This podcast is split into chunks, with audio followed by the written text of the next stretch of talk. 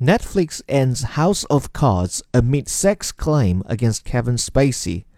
Netflix has pulled the plug on House of Cards a day after its lead actor Kevin Spacey was accused of sexually harassing a teenage boy.